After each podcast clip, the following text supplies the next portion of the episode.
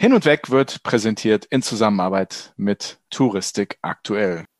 Liebe Hörerinnen, liebe Zuhörer, ich begrüße euch ganz herzlich zu einer weiteren Folge von Hin und Weg, der Reisepodcast mit Sven Meyer und Andi Jans. Mir gegenüber sitzt wie immer der fabelhafte Andi Jans, den ich auch ganz recht herzlich hier begrüße. Und Andi, wir sollten unseren Zuhörerinnen heute einmal reinen Wein einschenken und die Wahrheit sagen. Was denkst du?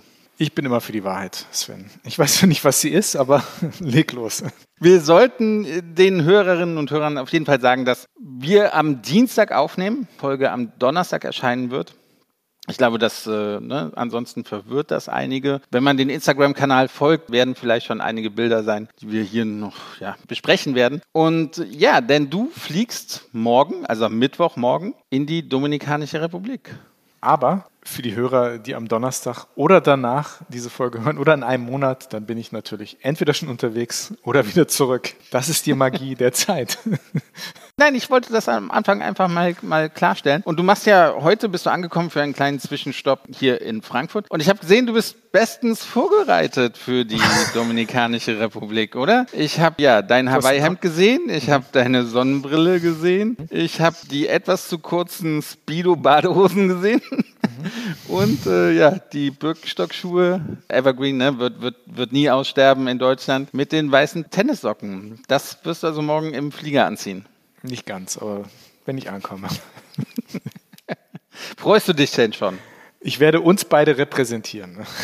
oh mein Gott, nein. Ach, ich wäre lieber mitgeflogen. Ach, ich befürchte das Schlimmste.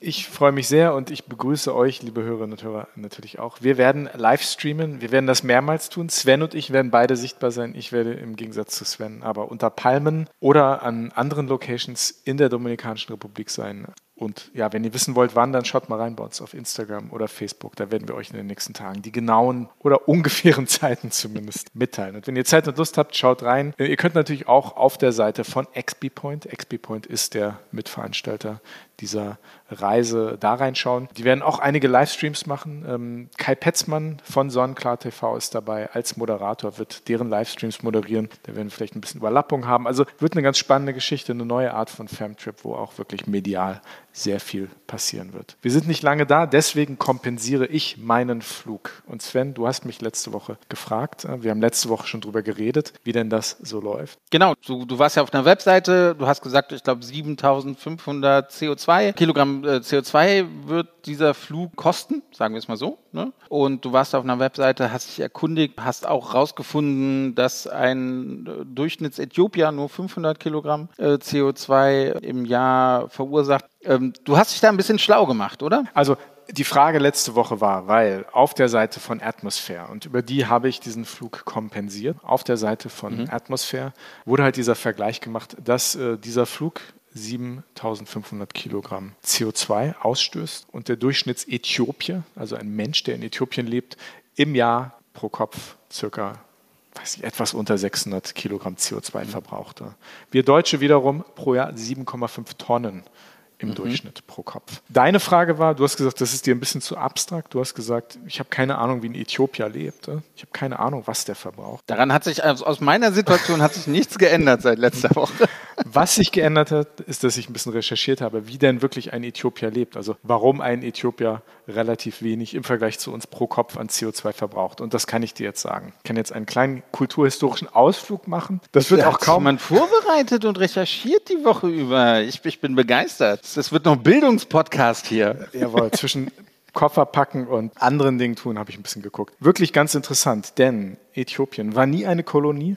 Dadurch sind viele ursprüngliche Bräuche erhalten. Religion spielt in Äthiopien eine ziemlich große Rolle. Fast 75 Prozent der Äthiopier sind äthiopisch-orthodoxe Christen. Viele Bräuche im Land sind ziemlich archaisch, die so ein bisschen an die Zeit aus dem Alten Testament erinnern, zumindest die religiösen Rituale. Und was ganz spannend ist, das Fasten und Feiern sich in Äthiopien an einem strengen Rhythmus abwechseln. In Äthiopien gibt es offiziell, und da halten sich ganz viele Leute dran, fast 250 Fastentage im Jahr. Das heißt natürlich, dass man auch wirklich weniger verbraucht und weniger CO2 ausstößt, weil man einfach weniger konsumiert. Und wenn man äthiopisch-orthodoxer Christ ist, dann sind von diesen 250 Fastentagen 180 im Jahr verpflichtend. Und die Hochlandsbewohner Äthiopiens zum Beispiel nehmen dann nur eine Mahlzeit zu sich und in dieser Zeit keine tierischen Produkte wie Fleisch, Eier oder Milch zu sich. Und das ist natürlich in den ländlichen Regionen Äthiopiens gang und gäbe.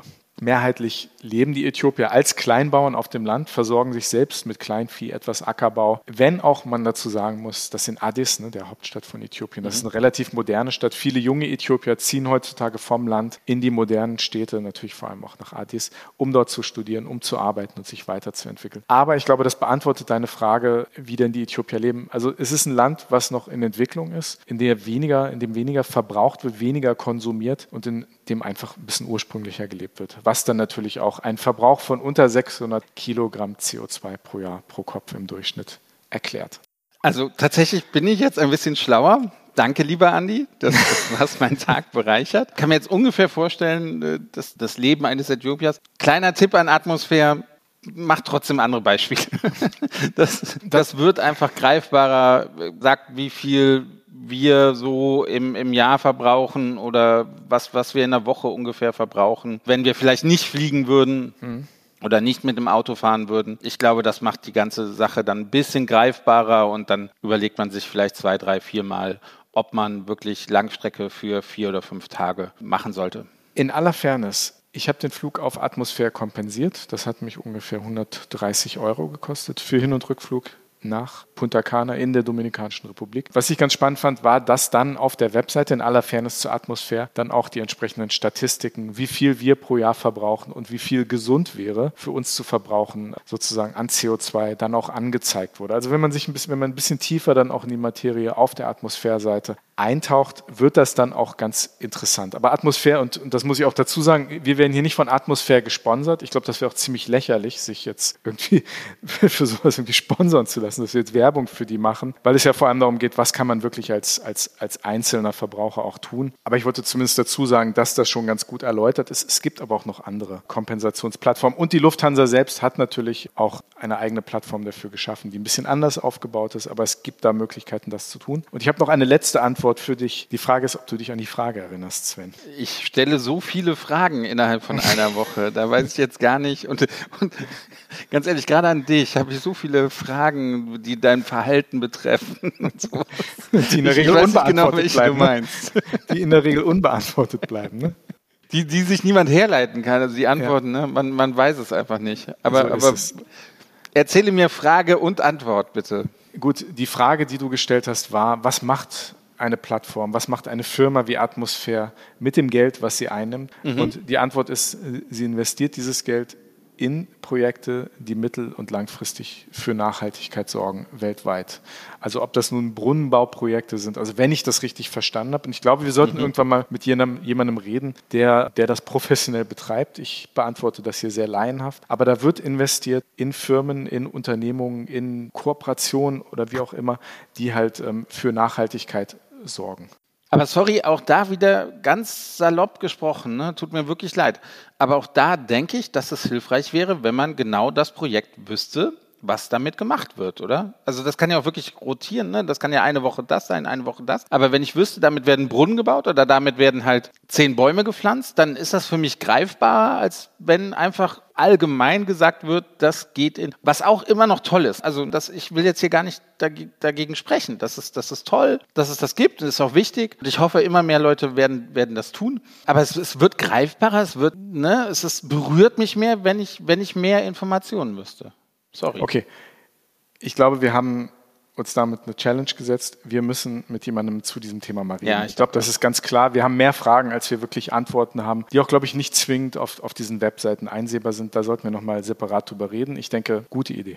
Wir holen uns die Antworten wie immer vom Experten. Wir sind nicht sonderlich gut darin, uns selbst die Antworten zu geben. Unser Google sind unsere Gäste. Jawohl, so ist es. Andi, wir haben festgestellt, dass wir schon sehr, sehr gut sind, aber wir sind mhm. nicht perfekt, oder? Was? Hatte, ja, ja das, das, ich erinnere mich an die Folge mit Ranga Yogeshwar. Da gibt es so ein kleines Detail. Ja, ein kleines Detail. Aber vielleicht nicht ganz unwichtig klarzustellen, dass wir in der Ranga Yogeshwar-Folge, Folge 62, wenn ich mich recht entsinne, da haben wir einen kleinen Fehler gemacht. Ähm, Ranga Yogeshwar ist zwar Schirmherr eines Nachhaltigkeitsprojektes in Costa Rica, Aber das ist nicht, äh, dass er der Schirmherr der La Tigra Rainforest Lodge ist, also des kommerziell betriebenen Hotels, welches zwar nach Nachhaltigkeitskriterien konzipiert worden ist und auch in Betrieb ist. Nein, er ist der Schirmherr der La Tigra Waldschule, also sozusagen die dort vor Ort, also auch für die schulische Ausbildung, Erziehung der Locals sozusagen dort äh, engagiert ist. Und ja, das ist äh, das, wofür er Schirmer ist. Das ist halt dieses ganzheitliche ähm, Konzept der sozialen Nachhaltigkeit auch. Und das wollten wir einmal kurz klarstellen, denn das ist jetzt nicht irgendwie ein kleines Detail. Wir wollen ja nicht impräzise Details hier weiter verbreiten. Also das einmal ganz kurz abschließend dazu. Und jetzt sind wir auch wieder perfekt und Absolut. können überleiten über unser heutiges Thema. Und ähm, ja, du kommst ja aus dem Reisen gar nicht mehr raus, oder? Ab morgen irgendwie Schirmchen und Hawaii-Hemd? Mhm. Und dann die beigefarbene Safari-Kluft, oder? Mhm. Ich habe uns schon zwei ähm, Tropenhüte besorgt, Sven. Denn im November geht es nach Namibia. Du und ich, wir fahren nach Namibia. Wir fahren gemeinsam mit Kaspar Venter, unserem Freund Kaspar, der hier auch schon bei uns im Podcast zu Gast war, der Südafrika, südliches Afrika Reisen veranstaltet. Mit dem fahren wir dorthin und da passieren ganz spannende Sachen und darüber wollen wir heute mit einem reden, der sich wirklich auskennt. Denn heute sprechen wir mit Matthias Lemke, Acting Area Manager für Europa des Namibia Tourism Boards. Wir freuen uns sehr. Ich freue mich auf die Reise, aber jetzt freue ich mich auch erstmal auf das Gespräch mit Matthias. Hin und weg. Der Reisepodcast mit Sven Meyer und Andi Jans.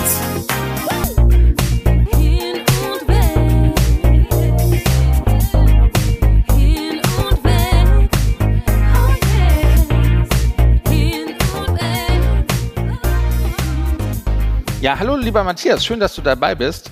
Wir haben ja ein großes Projekt vor uns. Deswegen und aus vielen anderen Gründen natürlich sind wir sehr froh, dich heute hier bei uns zu haben. Und wie auch bei den anderen Gästen starten wir mit unserer Schnellfragerunde. Das heißt, wir geben dir zwei Alternativen und du musst dich relativ spontan für eine entscheiden. Und äh, ja, ich fange direkt mal an. Super. Wüste oder Savanne? Wüste. Ja, interessanter für dich? Also Wüste ist tatsächlich ein Ort, äh, wo man ja sehr, sehr fixiert auf das, was so passiert. Es ist alles sehr minimalistisch. Und äh, das Einzige, was in der Wüste eigentlich passiert, ist der Wechsel aus Schatten und Licht und äh, nichts, was dein Auge ja sonst in irgendeiner Art und Weise ablenkt. Insofern, man kommt in der Wüste unglaublich schön zur Ruhe, weil dieses langsame Bewegen oder diese langsamen Veränderungen in der Wüste, ja, die lassen dich zur Ruhe kommen. In der Savanne ist immer was los, da bist du immer wieder am Schauen und am Gucken und ohne dass du es merkst, gerät dein Auge äh, in Stress vielleicht sogar. Äh, in der Wüste ist es genau das Gegenteil und ich genieße es, in die Wüste zu gehen, um richtig runterzukommen. Matthias, auch von mir herzlich willkommen. Schön, dass du dabei bist. Super, danke dir, Andi. Meine erste Frage: Jeep oder Quadbike? Definitiv der Jeep. Mit dem Quadbike äh, habe ich so meine Erlebnisse gemacht. Es macht Riesenspaß, aber im Jeep bin ich dann doch äh, dem ein oder anderen Tier sehr nah und doch ein bisschen weiter entfernt. Müssen die Tiere da Angst haben, wenn du im Jeep unterwegs bist? Überhaupt nicht, überhaupt nicht. Aber ich weiß ganz genau, dass ich so ein bisschen Abstand habe. Sehr gut, sehr gut. Sehr schön. Ich glaube, die Antwort der nächsten Frage kenne ich, aber trotzdem gespannt, was, was du sagst. Wüstenübernachtung oder Nachtleben in Windhoek? Wow, das ist tatsächlich nicht sehr leicht äh, okay. zu beantworten, ja, weil Windhoek ist eine, eine bunte Stadt. Äh, wenn du da mal eintauchst, obwohl es eine kleine Stadt ist, ne, die sind ja gerade mal so eine halbe Million Einwohner, also jetzt keine Riesenmetropole. Aber es ist doch ein sehr buntes Treiben und es macht richtig Spaß, da einzutauchen. Aber ich wohne ja hier in Frankfurt. Das heißt, wenn ich Big City Lights will, dann steige ich hier auf meine Vespa und bin in zehn Minuten mittendrin. Also ich bin dann doch eher für das draußen und genieße es, unwahrscheinlich in der Natur zu sein. Das versucht man ja hierzulande auch zu, äh, zu erreichen. In Namibia ist es halt eben umso leichter. So wie hier Big City Lights 10 Minuten weit weg ist, ist man immer aus dem City Windhoek in 10 Minuten in der Wildnis. Schon erwähnt, du bist Frankfurter, lebst in Frankfurt. Meine Frage, Frankfurter Rindswurst oder Antilopensteak? Lokalpatriot gegen äh, tatsächlich ja, das Antilopensteak. Also wirklich wahr. Also wer, wer, wer sich jetzt, sagen wir mal, so ein bisschen für Küche und qualitativ super Essen interessiert, im südlichen Afrika das äh, Thema Essen und Trinken ist höchste Qualität. Kann man wirklich sagen. Und das, was bei uns Bio ist, ist dort unten Standard. Äh, weil die Tiere leben nicht in Ställen. Auch das Rindfleisch, äh, was du hier angeboten bekommst, die Tiere leben nur draußen. Antilopensteak, Wahnsinn. Also äh, diese Tiere haben ja äh, nie das Einsperren erlebt, sind frei draußen in der Wildnis herumgelaufen. Ähm, also es ist, es ist was ganz was anderes. Kann ich nur jedem empfehlen. Und wenn ich Gelegenheit habe zu wählen zwischen genau diesen beiden Dingen, eindeutig Antilope. Aber meine dumme Frage, gibt es ein gutes Restaurant hier in Deutschland, wo du sagst, das schmeckt so wie, wie in Namibia? Nein. Es gibt in Deutschland hervorragende Restaurants, hervorragende. Aber um genau das Geschmackserlebnis zu haben, wovon ich gerade sprach, Leute, auf geht's, runter nach Namibia. Lohnt sich immer. Lohnt sich nicht nur wegen der Kulinarik. Absolut, absolut. Das ist eine der Facetten und das muss man mal erlebt haben. Okay. Die äh, letzte Schnellfragerunde, 2020 oder 2021?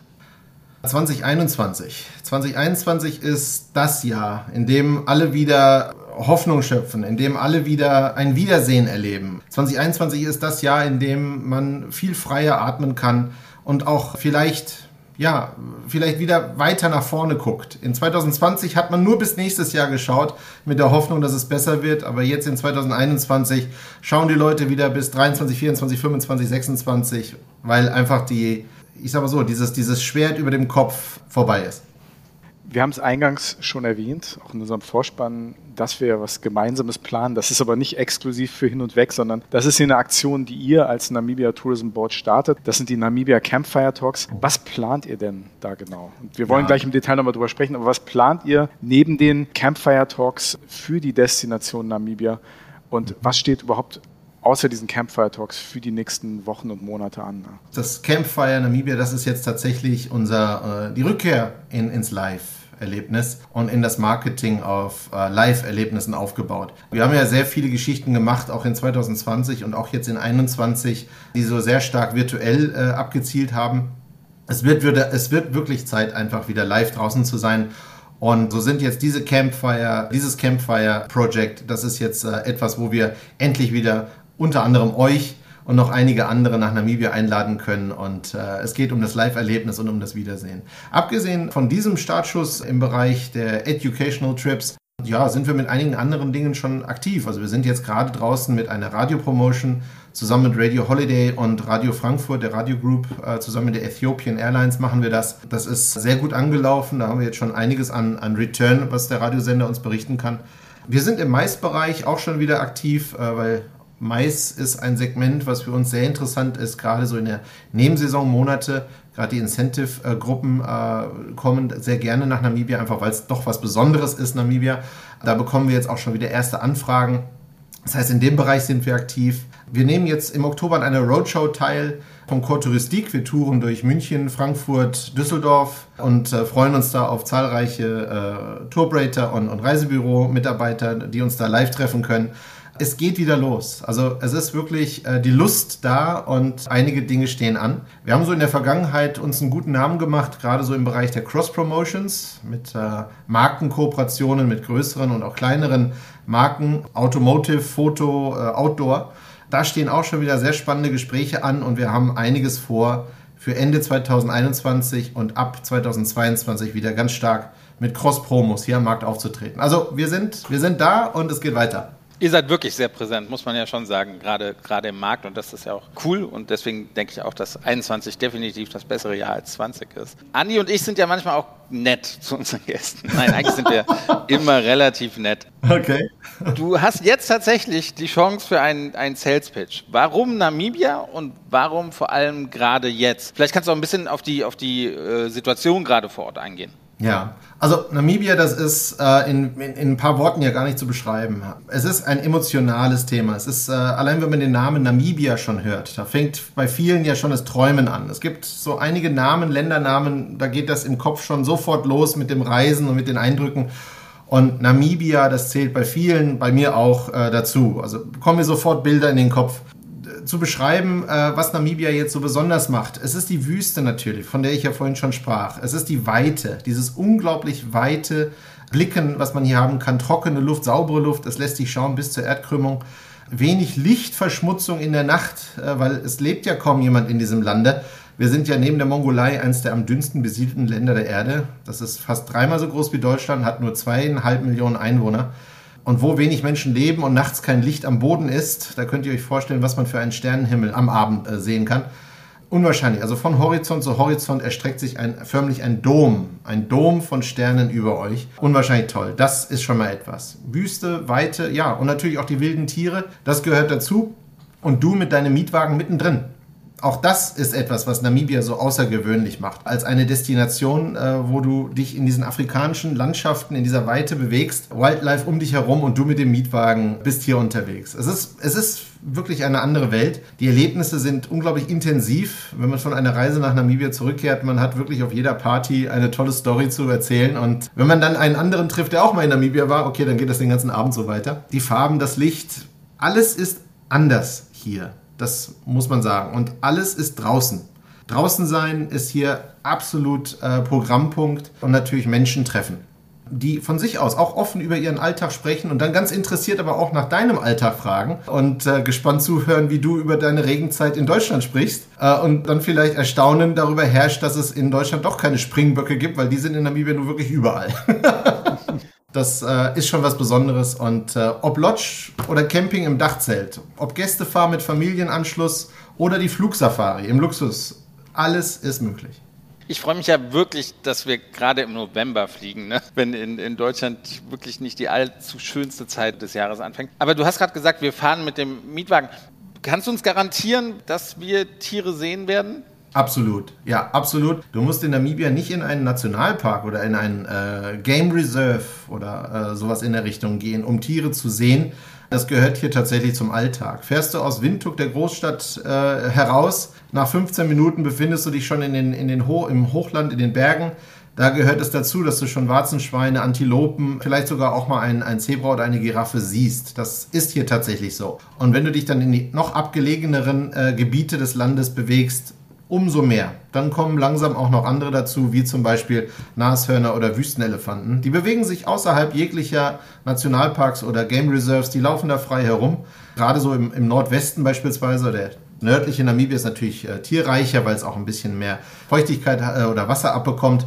Da gehört das absolut dazu, dass äh, Zebrastreifen hier nicht nur eine Markierung auf der Straße sind. Das klingt gut. Du hast jetzt eben nochmal die, die Campfire Talks erwähnt. Wir sind dabei, wir freuen uns tierisch. Aber was genau passiert da? Und vor allem, warum passiert das da? Was erwartet uns Afrika-Novizen auf diesem gut. Trip?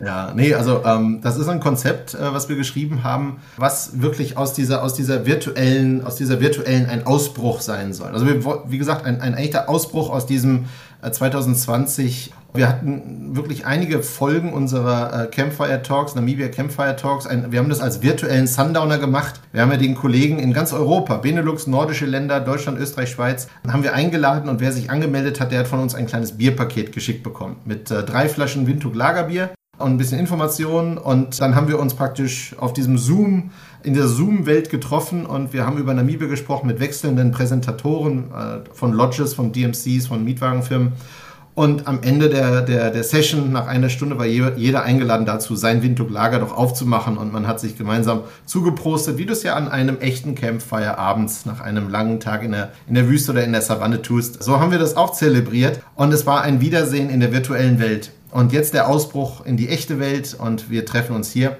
ja, die Campfire Talks, das ist mehr als jetzt einfach nur ein klassischer Educational Trip. Äh, es geht um das Wiedersehen. Das, das steht im absoluten Fokus. Der, der Trade hier aus Europa soll sich wieder treffen können mit dem Trade in Namibia, mit den Vertretern von Lodges, DMCs und so weiter. Und wir alle freuen uns einfach riesig darauf. Also es wird emotional. Das weiß ich jetzt schon gerade nach diesen Krisenzeiten endlich wieder zusammenzukommen. Das ist was, worauf sich alle freuen. In Namibia sind sie tatsächlich schon äh, sehr, sehr, sehr, sehr freudige Erwartung. Ja, und das, das, das Konzept, das sind die Erlebnisse, äh, die der Trade, also der, die Reiseveranstalter auf, dieser, auf diesem Trip erleben, aber herauszuholen aus dieser Trade-Bubble. Ne? Also wir wollen ja jetzt nicht nur, dass die, die Leute und Gäste der, der, aus den, von den Reiseveranstaltern jetzt hier Namibia wiedersehen und lernen und erkennen können, wie einfach es ist, dorthin zu kommen, auch in diesen Zeiten, und wie einfach es ist, durch das Land zu reisen, sondern wir wollen ja auch die breite äh, äh, Public, das heißt also auch den Endverbraucher darüber informieren. Und deswegen ist das Konzept so ausgelegt, dass die Reiseveranstalter von Influencern, von Medien oder so, von solchen Kommunikationsprofis wie euch begleitet werden, sodass ihr praktisch diese Message, dieses Bild, dieses Erleben, was wir in Namibia jetzt hier haben werden, dass ihr das raustragt in die Breite. Und das, das ist das Konzept. Jeder Reiseveranstalter, so jetzt der Kaspar Fenter mit euch, er wird einen Wagen haben in seinem Branding und ihr fahrt los. Wir treffen uns am Abend an den verschiedenen Lodges und äh, da werden wir uns dann austauschen. Jeder wird ja äh, selbstständig fahren, jeder wird selbstständig erleben. Und ja, wir haben eine spannende Truppe dabei. Ich freue mich sehr. Aus Holland, aus Deutschland, aus der Schweiz, aus Österreich. Also es ist wirklich eine spannende Truppe. Ja, und dann gibt es das Core-Event. Das eine große Event am großen Lagerfeuer wo alle 20 Reiseveranstalter, wo alle 10 Influencer und wo 30 Partner aus Namibia von verschiedenen Lodges, äh, DMCs und so weiter zusammenkommen zu einem großen Wiedersehen, zu einem echten namibischen Braai, was ein Barbecue Namibian Style ist. Das ist natürlich ein ziemlich großes Lagerfeuer, ne? Mit, mit 50 also man wird, man wird uns sehen von weitem. Vielleicht sogar aus dem Weltall. Das ist das Ziel. Also mich, mich hattest du, als du uns Kommunikationsprofis genannt hast. Du, du hast gerade gesagt, wir fahren selber. Ähm, das heißt, Andi darf sich auch hinter das Steuer setzen, ich darf mich hinter das Steuer setzen oder lassen wir das lieber Kasper machen? Also, ihr habt einen Führerschein und mhm. äh, ihr wisst, wie man mit einem Allrad umgeht. Ihr dürft fahren. Okay, oh, das, das klingt gut. Ich, ich habe Angst um die Tiere jetzt ein bisschen. Im Zweifel sind die schneller als du, glaub mir. Die kennen sich da schon ein bisschen aus, die wissen, wo, wo sie hin müssen, falls du da angerumpelt kommst. Sven fährt tatsächlich nicht gerne, wenn ich äh, wenn ich das Lenkrad in der Hand habe. Nein, ich fahre gerne selbst, aber nicht gerne sitze ich neben dir, wenn du fährst. Gut, aber das, das ist ein anderes das, Thema. Das ist ein anderes Thema. Das, das lassen wir mal. Du hast gerade gesagt, Reisen nach Namibia, das Reisen in Namibia ist gerade sehr einfach. Gibt es irgendwelche Regelungen gerade noch, in, also bezüglich der Pandemie? Müssen wir irgendwas beachten? Äh, brauchen wir einen negativen PCR-Test? Also wir sind beide geimpft natürlich. Mhm. Äh, das, das reicht oder wie, wie sieht es da aus? Ja, tatsächlich ist es so, ähm, um in Namibia einzureisen, da ist es unerheblich, ob du geimpft, genesen, getestet. Jeder muss einen PCR-Test mitbringen. Also das ist tatsächlich Vorschrift für jeden. Äh, dieser PCR-Test darf nicht älter sein als äh, sieben Tage. Also da sind wir jetzt tatsächlich mit einer recht großzügigen Regelung. Aber wie gesagt, gilt trotzdem auch für Genesene und für Geimpfte. Ja, Namibia ist kein Risikoland mehr. Also laut RKI äh, wir sind von allen Listen runter. Ähm, das gleiche ist auch in der Schweiz und in Österreich der Fall. Also wir sind kein Risikoland mehr. Ähm, tatsächlich sind auch die Zahlen sehr stark gesunken. Also ich glaube, äh, das letzte Mal, als ich geschaut habe, heute Morgen, äh, die aktuellste Inzidenz, äh, von der man ja manchmal immer noch ausgeht, äh, auf 100.000 Einwohner sind wir jetzt bei 21. Also tatsächlich eine sehr niedrige Zahl. Und seither, also seitdem wir von der Risikoliste runtergenommen wurden, das war jetzt vor etwa zwei Wochen, also wir, sehen wirklich einen sehr starken Anstieg jetzt auch wieder an Nachfrage. Davor waren wir Hochrisikogebiet, so heißt das ja. Da war ja dann das Reisen für Geimpfte und für Genesene schon wieder einfach. Da haben wir schon gemerkt, von wegen, dass es bergauf ging. Und der Rest des Jahres äh, sieht jetzt so vom Outlook, von den, von den Anfragen, von, Buchungsmöglich äh, von Buchungsanfragen tatsächlich sehr gut aus. Es wird ausgesprochen kurzfristig gebucht. Das ist etwas, das bekommen wir zu hören von Airline, von Reiseveranstaltern. Wir hören das aber auch selber bei uns am Infotelefon. Also die Anrufe, die wir erhalten, äh, da heißt es tatsächlich am Montag, ja, wir wollen äh, nächste Woche Montag fliegen. Wir wollten uns noch schnell ein paar Infos holen. Oder bei wem kann ich buchen, wenn ich nächste Woche los möchte? Also so passiert das tatsächlich. Der Tourismus ist tatsächlich immens wichtig äh, für Namibia. Also er schafft Arbeitsplätze, er schafft Ausbildung, und er unterstützt, äh, also der Tourismus unterstützt sehr stark den Umweltschutz. Ähm, das ist ein Konzept, was in Namibia hier sehr stark verfolgt wird. Die äh, sogenannten Communal Conservancies spielen hier im Tourismus eine große Rolle. Das heißt, du bist äh, unterwegs im Lande und übernachtest beispielsweise auf einer Lodge die auf Community-Land ist. Und diese Lodge wiederum ist Teil des Einkommens und der Ausbildung und der, der, der Capacity Building, wie das so schön heißt, dieser Community in einer abgelegenen, sehr abgelegenen Landschaft Namibias. Also der Tourismus sorgt wirklich für sehr viel, gerade so in Ausbildung, in der äh, Arbeitsplatzschaffung und natürlich im Umweltschutz. Hier spielt er eine sehr, sehr große Rolle. Was haben die Menschen denn gemacht in dieser Zeit, in der Reisen nicht möglich war? Also wie, wie hat sich das Land ohne den Tourismus gehalten? Ja, ja. Also tatsächlich hat Namibia unter dieser äh, unter dieser Zeit sehr gelitten. Ähm, es gibt natürlich andere Wirtschaftszweige in Namibia, die natürlich weiter gelaufen sind. Da ist äh, speziell dann das Thema Minen zu nennen. Äh, Fischerei ist natürlich stark auch weitergelaufen. Aber der Tourismus ist natürlich ein großer Arbeitgeber. Also es ist vom Wirtschaftssektor her, ich glaube, auf Platz drei in Namibia und ist natürlich wirklich ein großer Arbeitsplatzgenerator. Ähm, was passiert ist, ist, viele Leute, die auf den Lodges arbeiten, die sind dann zurück ins Village gegangen, zu ihren Familien. Und in vielen dieser Villages passiert dann praktisch, ja, Eigenwirtschaft heißt das. Das heißt, die Leute äh, wachsen dort ihr Gemüse, die haben dort ihre Rinder. Das heißt, ja, so manch einer, der in der Lodge gearbeitet hat, war dann wieder zu Hause und hat in der Agrarwirtschaft äh, mitgemacht um einfach äh, äh, durchzukommen natürlich. Viele Leute sind natürlich jetzt auch äh, unwahrscheinlich dankbar, dass es wieder losgeht, weil einfach jetzt auch wieder Jobs da sind, die ja auch wieder zu einem Gehalt führen, zu einem Lohn. So dass man sich jetzt nicht einfach über Wasser hält, sondern dass man sich jetzt auch wieder was leisten kann. Das ist etwas, was natürlich einen unwahrscheinlich positiven Spirit jetzt im Lande auslöst. Namibia war ja nicht lange zu. Namibia hatte ja schon im September 2020 die Grenzen wieder geöffnet und seitdem kam auch wieder Reiseverkehr herein. Klein, aber es passierte. Hinzu gab es eine sehr starke Förderung des, des lokalen Tourismus, also Lodges und auch Aktivitätenveranstalter haben sich natürlich der Situation angepasst und ähm, haben entsprechende Preispakete geschnürt, sodass dann auch so der Local Tourism mal sein eigenes Land kennenlernen konnte. Also das, das, das, das war äh, etwas, das war neu und das hat auch dazu geführt, dass viele, die vielleicht sonst früher ja, nicht so auf ihr eigenes Land geschaut haben, dann doch auch mal geguckt haben und äh, es für sich entdeckt haben. Also ganz interessant.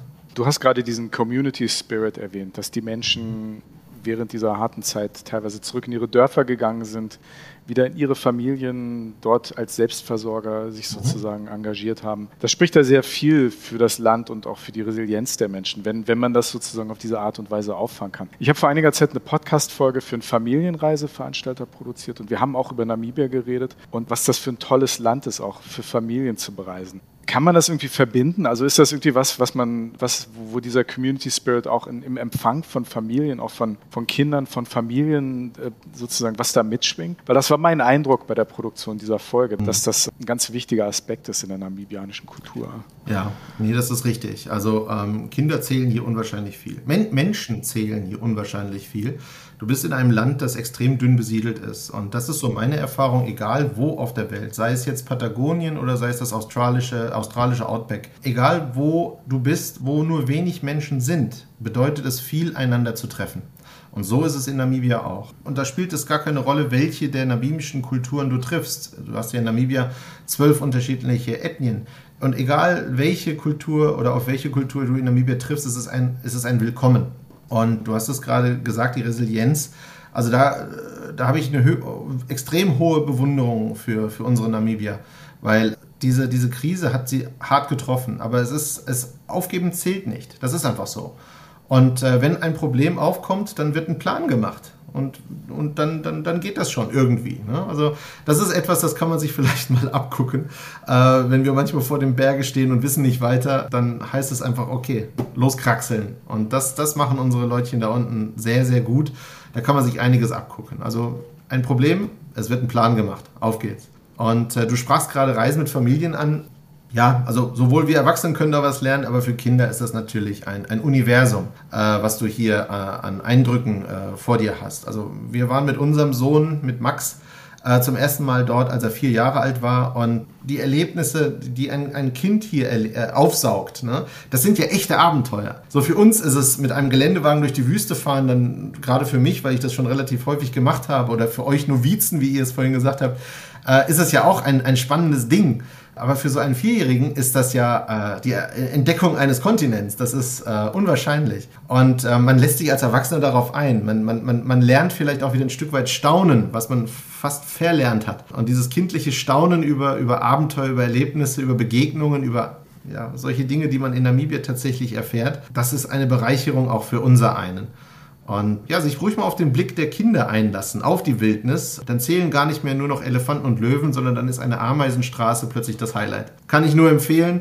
Reisen mit Kindern durch Namibia ist großartig. Speziell auf so eine Gästefarm beispielsweise. Es muss nicht die Luxuslodge sein.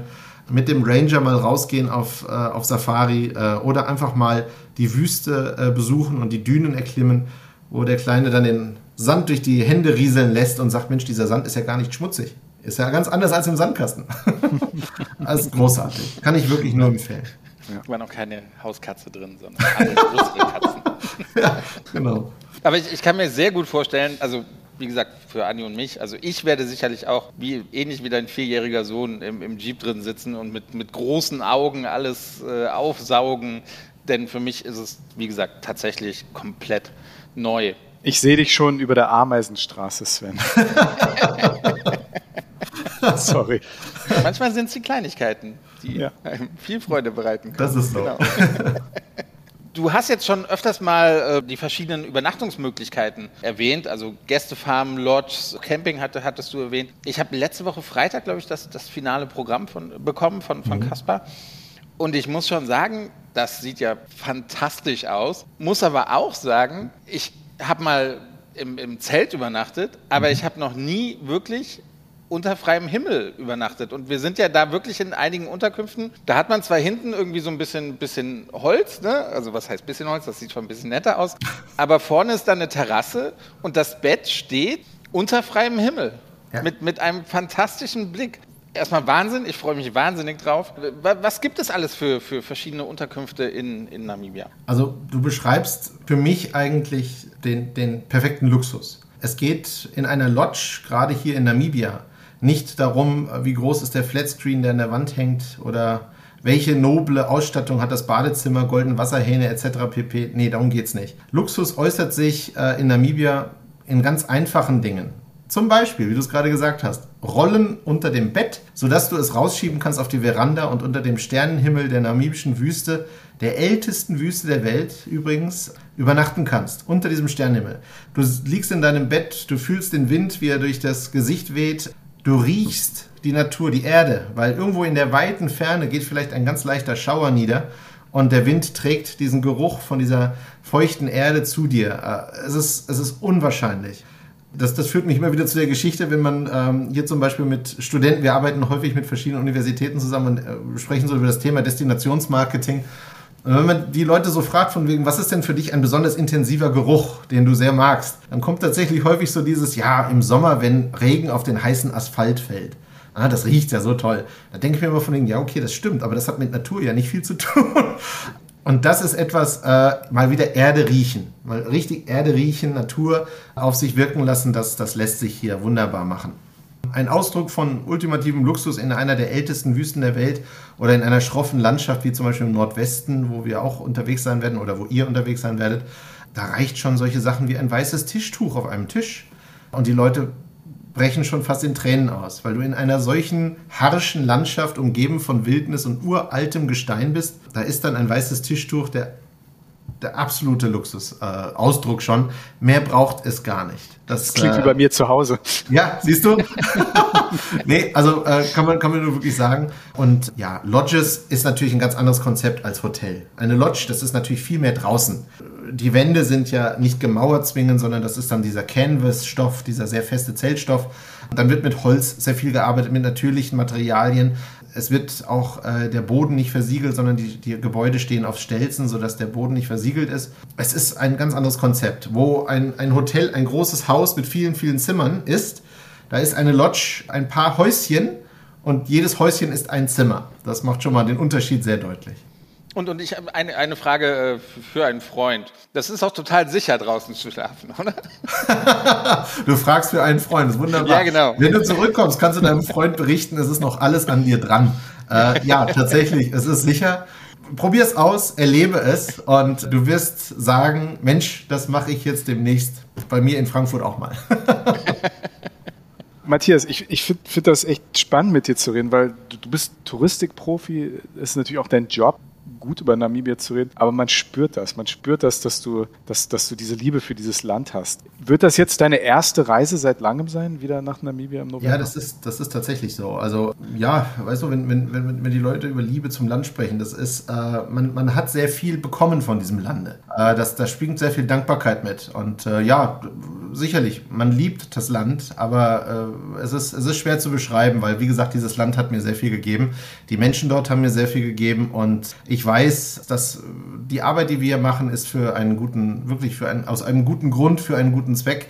Das erste Mal, als ich damals unseren CEO, als ich frisch angefangen habe, als 26-Jähriger getroffen habe, da hat der mir damals die Geschichte erzählt, weswegen es unsere Organisation eigentlich gibt. Und er hat gesagt, wir sind dafür da, dass nachts ein Vater nicht um die Häuser streifen muss, um zu schauen, wo er was zu essen oder irgendwo ein bisschen Geld findet, um seine Kinder zu ernähren. Das war für mich eigentlich ein, Schlüsselmoment und das ist auch tatsächlich so. Also wir sind dafür da, dass der Tourismus floriert und der Tourismus Arbeitsplätze schafft. Das ist unsere Aufgabe, Arbeitsplätze zu schaffen.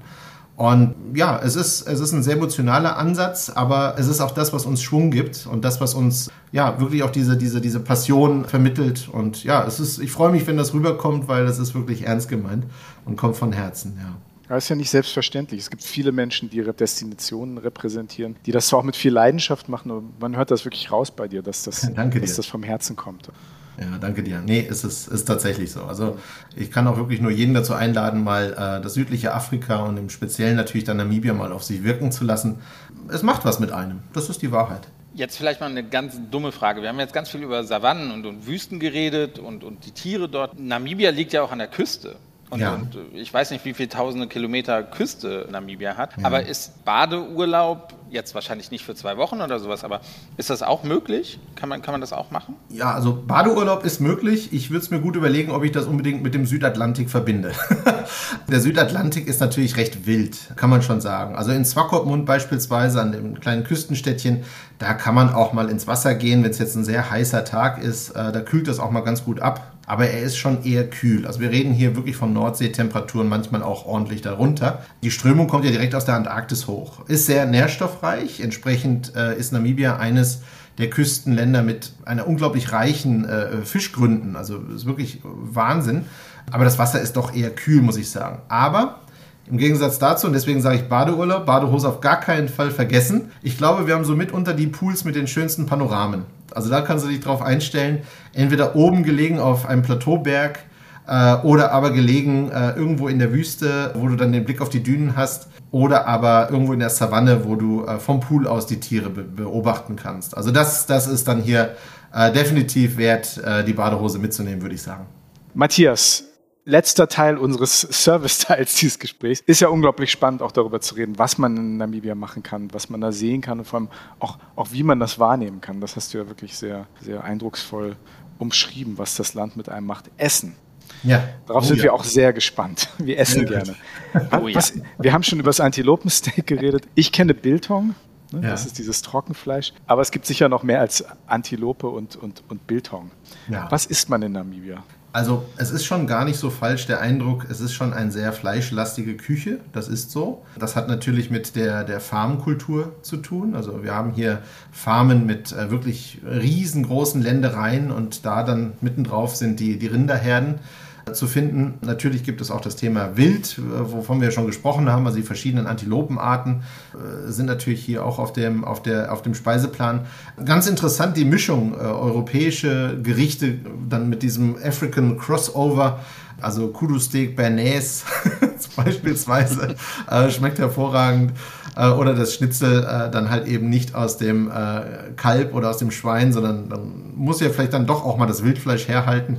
Das ist dann schon auch auf der Speisekarte. Aber Ganz wichtig, ein sehr, sehr großer Bestandteil ist, äh, wenn nicht genauso wichtig, das ist das Thema Gemüse und Obst. Ähm, also Gemüse auch aus Namibia kommen, zum Beispiel der Spargel aus Swakopmund, ist äh, wirklich ein sehr feines, äh, Delika, eine sehr feine Delikatesse, kann man hier wunderbar genießen. Obst, sowas bekommen wir zum Beispiel aus Südafrika natürlich auch in großer Zahl, ist ja gleich nebenan. Also man, man ist hier wirklich mit, mit sehr guten Gütern versorgt, das muss man sagen.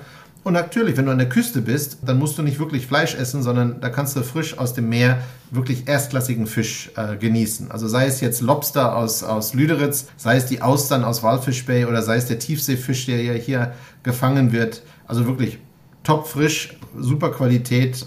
Du musst nicht nur Fleisch essen, wahrlich nicht. Für mich hört sich das fantastisch an. Ich, ich, und ich freue mich echt auf die, auf die Grillabende auch. Ja, also Grillen oder das Brying bei uns, ähm, das ist das Brying, ist Kultur. okay. Ja, also Bry äh, mit B-R-A-A-I. Also das, das ist Kultur. Und da geht es nicht darum, von wegen, wann ist das Würstchen endlich fertig? Oder mach doch mal hin, dass die Glut schneller wird. Sondern das ist so, du, der Grill wird angemacht, ja, dann, dann wird erstmal ein Windhoek Lagerbier aufgemacht. Ein gutes namibisches Bier. Und dann wird ein Schnack gehalten, dann wird sich unterhalten und dann gibt's vielleicht noch einen Gin Tonic dazu. Und ach so, der Grill ist soweit, okay, dann legen wir doch mal was drauf. Und dann geht das so ganz langsam weiter und weiter und dann dauert das stundenlang. Also es ist, äh, ein Barbecue in Namibia ist nicht um, um satt zu werden und zwar schnell, sondern ein Barbecue in Namibia ist, um einen richtig schönen Abend zu genießen. Das ist äh, das Konzept und es ist wirklich eine Kultur im südlichen Afrika, in Südafrika, in Namibia, am, am, am Feuer zusammenzukommen, was, was Gutes zu grillen, aber in erster Linie, um viel Zeit miteinander zu, zu verbringen bei guten äh, Drinks und äh, lots of chatting. Matthias, wie siehst du denn die Zukunft von Namibia generell als Destination? Worauf wird es neben dem wieder anlaufenden Geschäft jetzt ankommen? Und was würdest Ja. du unseren Hörern, Hörern und Hörerinnen auch in den Reisebüros mitgeben, wenn zum Beispiel ein Kunde sagt, ich würde gerne ins südliche Afrika reisen oder spezifisch nach Namibia? Also Europa und speziell Deutschland zählen wahrlich zu den wichtigsten Quellmärkten äh, für Namibia. Und äh, wir sehen ja jetzt, wie gesagt, äh, dass die Nachfrage wieder ansteigt, dass die Buchungen äh, wiederkommen. Das, also das verleitet uns natürlich auch zu der Hoffnung, dass weitere Airlines diese Route wieder aufmachen.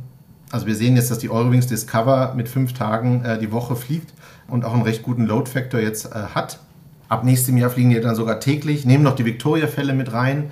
Also wir hoffen wirklich, dass weitere Airlines eben aufgrund dieser guten Nachfragelage äh, diese, diese äh, Route wieder aufmachen. Und grundsätzlich, ich bin wahnsinnig positiv, was die Entwicklung der Destination äh, Namibia angeht. Wir haben das schon in den vergangenen Jahren gemerkt, dass äh, das, was Namibia zu bieten hat, unwahrscheinlich genau das trifft, was Menschen so suchen. Gerade so die gestressten Großstädter oder aber auch die Leute aus dem Ballungsraum, aus den Ballungsräumen in Europa, die finden in Namibia ziemlich das, was sie suchen. Und das sind Erlebnisse, das sind Begegnungen, das ist ein Draußensein, eine andere Art Draußensein. Das ist ein nicht einfach nur Konsumieren einer Reisedestination, ne? so nach dem Motto Full Board, All Inclusive, was kommt als nächstes äh, zu mir, sondern es ist ein selber aktiv werden. Es ist ein, ein Entdecken, ein äh, auch nach Erlebnissen proaktiv auf die Suche gehen und sich auf etwas einlassen und nicht alles vorgeplant vorfinden, sondern sich auch mal überraschen lassen. Und äh, das ist etwas, äh, das glaube ich wirklich, das trifft sehr stark den Geschmack und wahrscheinlich jetzt sogar noch ein bisschen mehr, weil dieses, sich, dieses Eintauchen und sich austauschen, da, da, da ist die Wahl der Destination Namibia wahrlich das Richtige. Erst recht, weil man auch äh, sicher sein kann, dass man durch seinen Besuch dieses Landes einen Beitrag leistet zu der Entwicklung des Landes, zur Aus Ausbildung und zu Wohlstand der Menschen dort. Es ist ein Stück weit ein, ein rundum sorglos Paket und trotzdem fühlst du dich wie ein Abenteurer. Das ist ganz großartig. Also das, das Thema Nachhaltigkeit, das gibt es halt bei euch schon wohl dann immer, ne? Weil äh, genau das, was du jetzt beschreibst, das, das haben ja Gäste wie Ranga Yogeshwar bei uns oder Rainer Stoll, das definieren die als, als Nachhaltigkeit. Ganz und, genau. und dass sich ein bisschen was in, im, im Verhalten der Reisenden ändern muss. Und was du jetzt so beschreibst, das trifft hundertprozentig auf das zu, aber das gibt es schon wahrscheinlich, bevor die ganze Diskussion in Deutschland gab, ist das schon in, in Namibia zu finden. Das ist ein interessanter Punkt, den du da ansprichst. Es gibt ja immer mal wieder so diese Berater und äh, die Gurus, die über äh, bestimmte Themen referieren. In Namibia machen wir es den Leuten tatsächlich sehr einfach, einfach dabei zu sein und Teil so einer Nachhaltigkeitsstory zu sein. Manchmal ist ja das Wort Nachhaltigkeit schon fast too much. Es ist äh, zu sehr benutzt, es wird zu häufig benutzt und manchmal wird dann gar nicht mehr hinterfragt, ja, was meinst du denn eigentlich mit Nachhaltigkeit? Und dann, dann wundert man sich, dass die Leute das gar nicht beantworten können, weil sie vielleicht schon längst den Faden verloren haben. Aber äh, hier wird es einem wirklich leicht gemacht. Nachhaltigkeit, der Umweltschutz spielt eine Rolle, das Capacity Building, Ausbildung, Arbeitsplatzschaffung spielt eine Rolle. Ein Land zu entwickeln, äh, mit einem sanften Tourismus. Nicht, nicht Volumen, sondern Qualität. Und das bringt wirklich einiges nach vorne. Wir reden hier über ein Land, was äh, über die Hälfte der Gesamtfläche äh, unter Naturschutz gestellt hat. Entweder Nationalparks oder private Initiativen. Wir reden über ein Land, wo es große grenzüberschreitende äh, Nationalparks oder, oder Schutzgebiete gibt, wie Kasa oben bei den Victoria-Wasserfällen, Botswana, Namibia, Angola, Simbabwe und Sambia ein Riesenschutzgebiet, das gleiche im Süden, das gleiche im Osten. Also es wird einem Reisenden hier jegliche Tür aufgemacht und äh, Teil dieser wirklich erfolgreichen Geschichte zu sein und Nachhaltigkeit wirklich zu leben und nicht nur drüber zu sprechen. Wir reisen mit dir, aber auch unserem Freund Kaspar Venter. Mhm. Und wir wollen wissen, wie wir uns noch vorbereiten müssen. Safari-Anzug, Fernglas, Tropenhut vielleicht. Moskitospray. Ja, also, wir reisen ja im November. Und in Namibia, was die, was die Jahreszeiten angeht, gut, wir befinden uns auf der anderen Seite des Globus. Das bedeutet, wir kommen in unseren Sommer. Das bedeutet November, Dezember, Januar, Februar, März. Das sind so die Monate, in denen es auch mal heißer werden kann. Speziell so die Zeiträume November bis März kann es auch mal zu Regen kommen. Das ist allerdings nicht viel. Also wir wünschten uns wirklich mehr. Deswegen äh, über Regenzeit kann man hier wirklich nicht sprechen. Wir reden stattdessen über die grüne Saison. Das liegt daran, weil ein bisschen Regen sorgt schon dafür, dass die Savanne und auch die Wüstenlandschaften förmlich explodieren. Und für ein paar Wochen bilden sich hier äh, Blumenteppiche und auch äh, zartes Grün. Das ist eine Wahnsinnsszenerie. Insofern äh, muss man deiner Liste hier von Fernglas, Safari-Anzug etc. definitiv den Fotoapparat hinzufügen, weil wir sind in einer der farbenfrohsten Zeiten unterwegs, wo ein bisschen Regen schon die Landschaft verändern kann und wo für einen, für einen Fotografen sehr wichtig ein bisschen Drama am Himmel ist. Äh, also nicht wie im Rest des Jahres einfach nur blau, nein, sondern hier sind auch mal ein paar Wolken am Himmel, schön Wetterwolken oder in der Ferne vielleicht sogar mal was Größeres, was natürlich für den Filmer und Fotografen Perspektive bedeutet und wie gesagt, auch ein bisschen Drama auf jedem Foto.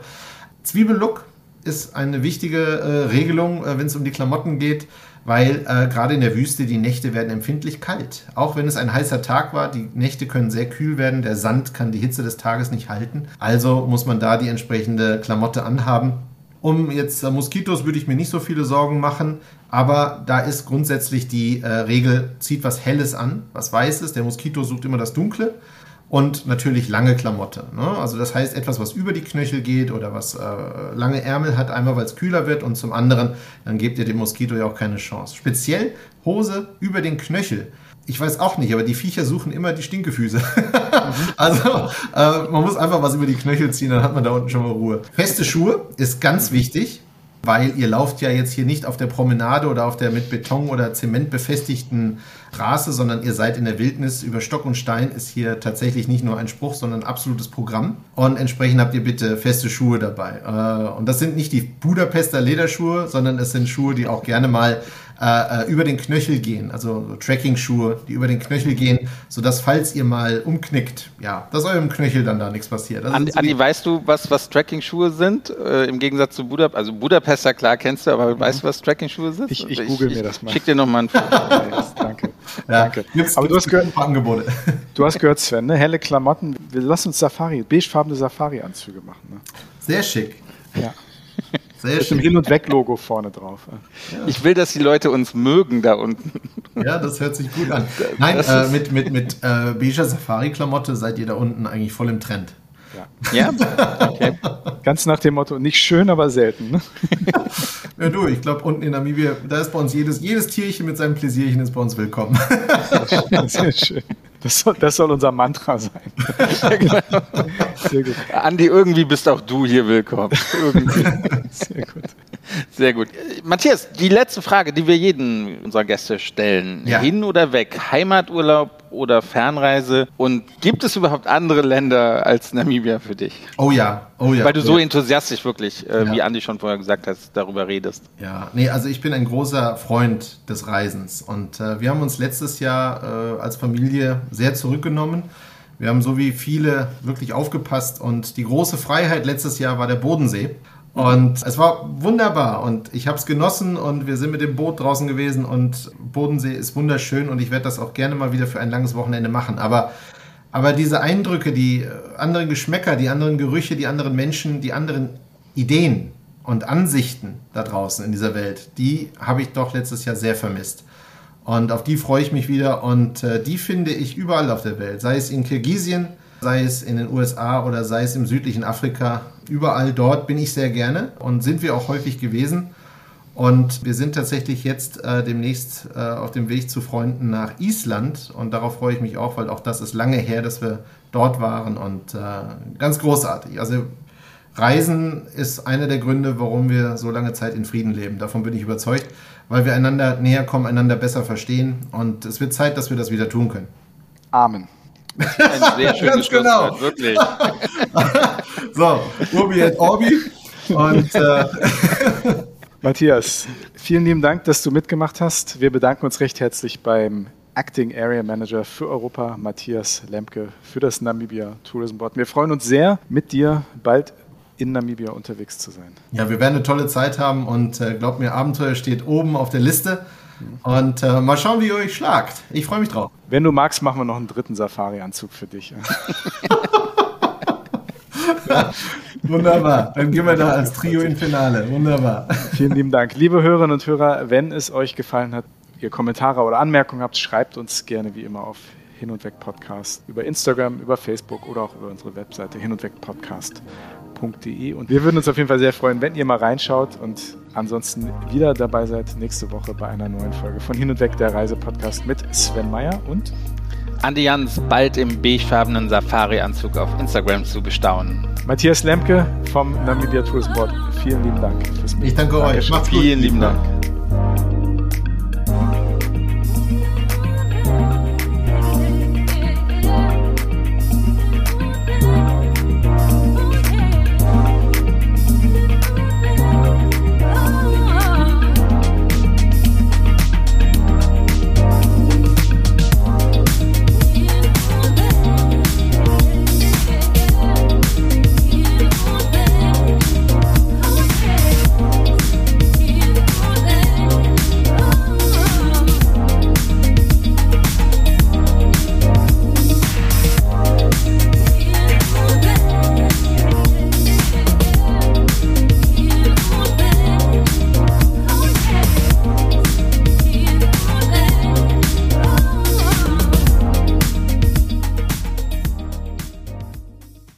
Hin und Weg wurde präsentiert in Zusammenarbeit mit Touristik aktuell.